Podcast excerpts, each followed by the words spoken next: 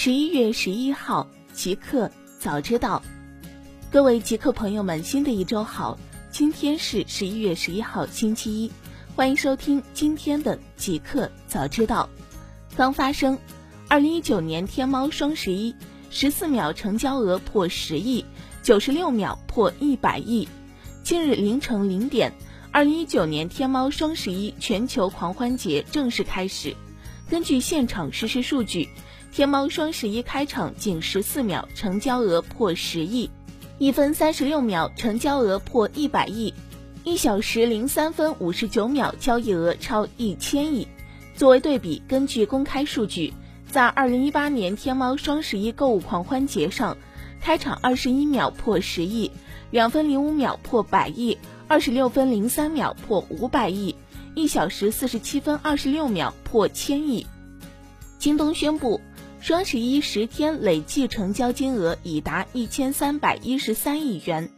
十一月十一号零点，京东宣布，双十一全球好物节自十一月一号零点至十一号零点，京东平台十天累计下单金额一举突破一千三百一十三亿元。一至十号期间，京东家电开放平台上单店成交额超过一百万的店铺数量已经超过千家。智能化商品销售情况方面，在带电品牌中，京东平台的人工智能电视成交额占比超过百分之八十五，五 G 手机销量是十月全月的二十倍。在生活家居品类中，智能马桶一至十号成交金额同比去年增长百分之一百五十，智能照明产品成交额同比去年增长百分之一百，全自动智能门锁销售快速增长。是去年的六倍。FPX 三比零战胜 G 二，成功拿下 S 九世界冠军。二零二零年 S 一零总决赛将于上海举办。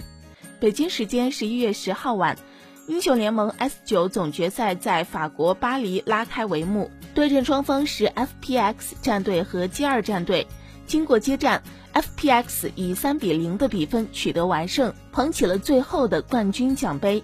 成功拿下了 S 九世界冠军，LPL 赛区也拿到了二连冠的荣誉。在 FPX 夺冠后的比赛现场，英雄联盟官方宣布，S 一零国际联盟全球总决赛决赛即将登陆上海。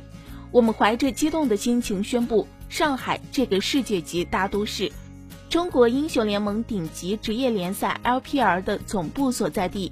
将正式举办二零二零年第十届全球总决赛决赛。阿里或于本周寻求香港上市审批，拟募资一百亿至一百五十亿美元。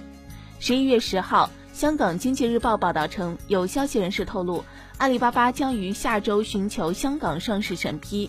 集资额为一百亿至一百五十亿美元，相当于七百八十亿至一千一百七十亿港元。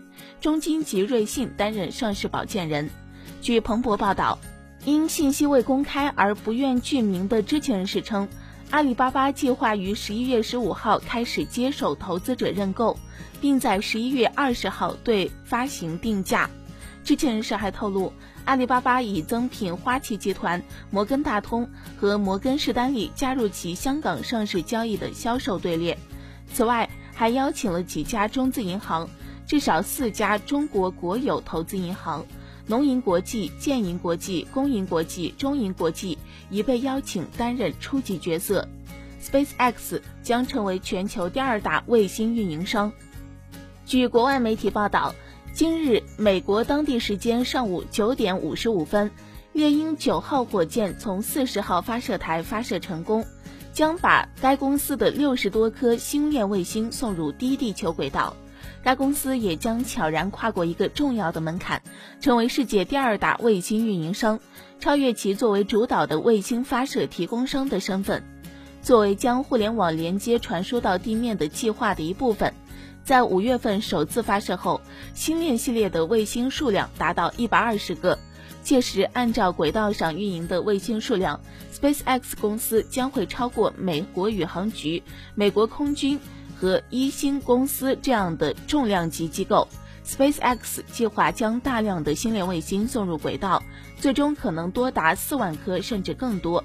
一些卫星将会因为轨道衰减而丢失，SpaceX 将不断补充新的宽带卫星。大公司，Facebook 七千页机密文件被曝光，曾进微信投广告。当地时间十一月九号，社交媒体巨头 Facebook 有关一场诉讼的七千页机密文件被公之于众。导致其将面临新一轮全球范围的严格审查。这七千页内容涵盖 Facebook 如何利用用户数据作为筹码，如何控制对手，以及甚至扼杀对手等。这其中约四千页是 Facebook 内部通信，如电邮、聊天记录、PPT 和 Excel 表格。时间主要是从二零一一至二零一五年。大约一千二百页被标记为高度机密。泄露的文件内容透露，扎克伯格在二零一三年的一封电子邮件中写道：“我认为我们应该屏蔽微信、Kakao 和 Line 广告。那些公司正试图建立社交网络并取代我们。与任何风险相比，收入对我们来说都无关紧要。我同意我们应该使用广告来推广我们自己的产品，但我仍会阻止与我们核心竞争的公司从我们这里获得任何优势。” Facebook 在二零一四年对开发商通过其 API 访问用户信息的方式进行了重大改变。第三类公司能够与 Facebook 达成交易，以在 API 转变后重新保护对用户数据的访问。例如，亚马逊之所以被允许进入，是因为它在 Facebook 上花了钱做广告等等。Apple Card 被指歧视女性。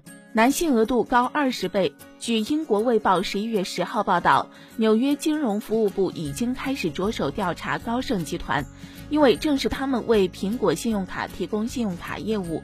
另据彭博社十一月九号报道，从七号开始的一系列推特帖子中。网络应用框架创始人 David Heinemeier Hansen 便开始指责苹果信用卡给他的信用额度是他妻子的二十倍。投诉引起公众抗议后，苹果信用卡为其妻子提供了 VIP 额度，让他与自己的额度相匹配。不过，尽管如此，苹果信用卡依然引起了大众的不满。互联网因百分之七十债权人反对破产方案，贾跃亭破产计划延期。十一月十号消息，据凤凰网财经报道，向美国特斯拉华州破产法院后，贾跃亭公布破产重组方案。按照他的计划，债权人需要在二零一九年十一月八号投票来决定是否同意该方案。如果百分之九十的债权人同意，则按照目前的方案进行破产重组。然而，截至十一月六号，只有百分之二十三的债权人同意贾跃亭提出的方案。债务人中，A 股上市公司欧菲光提出明确的反对意见。欧菲光认为，贾跃亭以英文的形式公布破产文件，导致中国债权人充分理解法案的时间不够，无法做出有效的判断。基于此，贾跃亭撤回此前提交的破产方案，并将投票期延后。格力美的双十一价格战背后，空调业务存高达四千八百万套。十一月九号晚，格力电器官方微博发布关于双十一让利三十亿元打击低质伪劣产品的公告，声称拿出精品机型和最优价格回馈消费者。变频空调最低一千五百九十九元，定频空调最低一千三百九十九元，总让利金额高达三十亿元。随后，美的的双十一促销价格表也被传出。十一月十号，美的空调相关人士表示，美的的促销方案是前期就确定好的，谈不上跟进降价。家电产业观察人员张彦斌接受记者采访表示，格力电器宣布降价，对空调行业来说是一件大事。此次格力与美的促销的价格降幅也是前所未有，其背后的原因包括国内空调市场整体不佳、行业存库高企等。来自产业在线的统计显示。二零一九冷年，二零一八年九月至二零一九年八月，家用空调的库存量高达四千八百六十二万套。路人 A 减回应疑齁垮网店，希望大家以我为反面教材。十一月九号，自称 B 站视频博主路人 A 减的男子，就国小云网店被齁垮事件中他的做法，对澎湃新闻作出回应。路人一简称自己意识到错误，一直在反思，希望能够去果农家道歉并给予补偿，也想给所有人道歉。他向澎湃新闻提供了姓名、身份证号以及 B 站个人主页等信息，以证实其身份真实性。路人 A 简告诉澎湃新闻，他对骑乘事件中的网店郭小云以及可能伤害过的商家十分抱歉，他一直在反思和懊悔中，当时并未意识到自己的影响力会造成如此严重的后果。他称，他从未刻意通过商家漏洞获利。现在网传被薅垮的店家是由他带领粉丝们所为，与事实不符。他承认，他是这次国小云网店被薅羊毛事件的源头之一。他于十一月七号联系到淘宝官方，但目前暂未联系到商家。他表示想当面道歉补偿。路人 A 简称。这件事后，他的电话、住址、学校等信息已经曝光，很多人寄丧葬物品到他的住址，他的电话已经不敢开机，人也已经不敢回家了。继湖南、山东之后，重庆也将取缔辖内全部 P2P 网贷业务。十一月八号，重庆市地方金融监督管理局网站发布公告称。根据工作安排，将重庆市二十九家已报告结清 P2P 网贷业务拟主动退出的机构进行公示，公示期为十五日。拟退出机构在正常公示结束后，根据退出承诺办理注销登记或进行名称、经营范围变更，退出 P2P 网贷行业。同时，对该市其他机构开展的 P2P 网贷业务一并予以取缔。任何机构未经许可不得开展 P2P 网贷业务。Apple Arcade 订阅库游戏数量突破一百。苹果曾在今年春季 Apple 发布会时表示，要在今年秋季结束前让 Arcade 的库中游戏数量达到一百。在当地时间十一月八号，Apple Arcade 新增六款游戏，Arcade 游戏库中游戏数量达到一百，实现了其发布出的承诺。日本将限制无线通信协议，玩家惊呼“云游序还没来，已死亡”。十一月九号晚间，据日媒报道，日本总务省宣布将制定规则，限制那些通过手机的无线通信协议、各种包月包年不限流量欣赏视频、游戏等服务。原因是因为非常多的手机接入互联网，会造成通信混乱。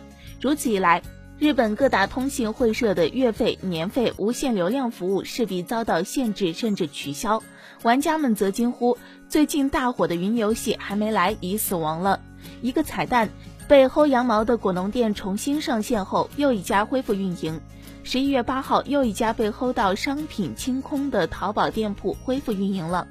此前，UP 主薅羊毛导致果农关闭淘宝店一事引发全网关注。